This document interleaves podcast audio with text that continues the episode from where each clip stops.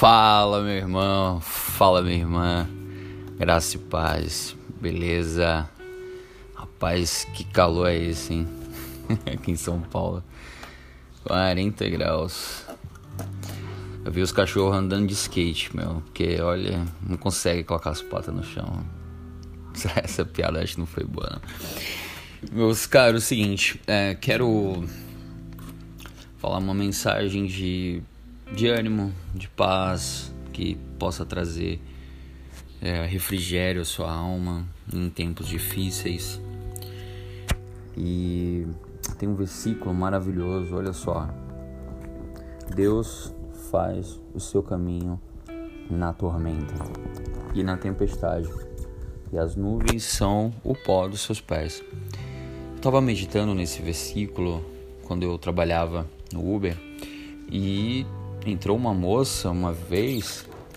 Olha o que aconteceu. É, foi uma viagem ali, eu acredito, de 5 minutos.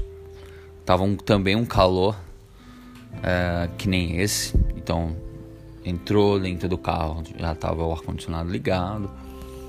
Aí, aí eu perguntei assim, muito calor, é fora? Aí ela falou assim, olha moço, eu tô numa semana assim que aconteceu de tudo, assim,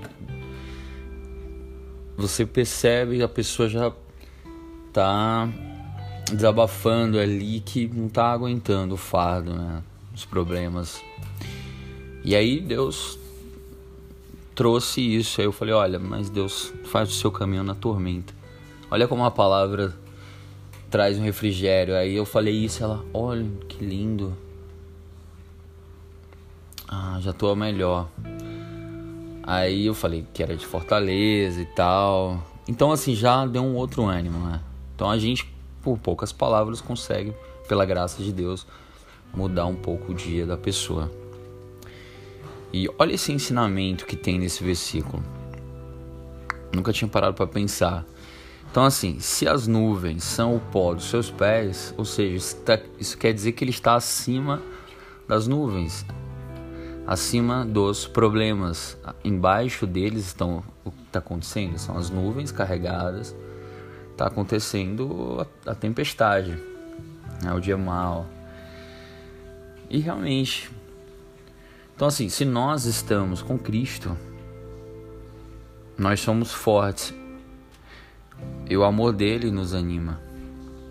Isso está escrito lá em Filipenses capítulo 2, versículo 1. Ou seja, então se nós estamos unidos com Ele, com Deus, nós estamos acima dos problemas. O que eu gosto em Jesus é que ele fala a verdade, ele não ilude. Ele diz que a gente iria passar por problemas, por aflições, mas tende bom ânimo. Eu venci o mundo. Ou seja, se nós estamos com Ele, se Ele venceu, nós iremos vencer também. Como ter bom ânimo? E no versículo anterior eu já falei, que é o que? O amor dele que nos anima. Quando nós somos amados, cuidados, nós temos o bom ânimo para vencer o mundo. Quero fazer uma oração por você. É, principalmente para que essa oração ela sirva como um, refrigério na sua alma, você que está passando por, por problemas que aparentemente está é impossível de carregar esse fardo, mas ore comigo. Vamos pedir a intervenção do Senhor para trazer paz à nossa vida. Senhor Deus, contempla essa pessoa que ora comigo. Eu não sei qual é o seu problema, mas o Senhor sabe. Escuta as suas orações, se revela a ela.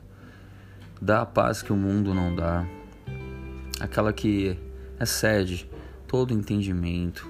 Guarda o seu coração, guarda a sua mente, livra de maus pensamentos. Repreende, Pai, em nome de Jesus, pensamentos de morte, Dá pensamentos, Pai. Que essa pessoa tenha pensamentos de paz. Livra de ansiedade, pensamentos acelerados, depressões, ansiedades, angústias, Pai.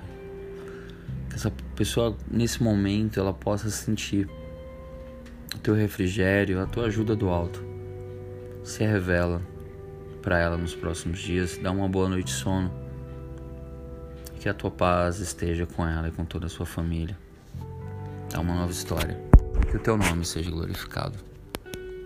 É isso, queridos, meus irmãos. Valeu e até a próxima.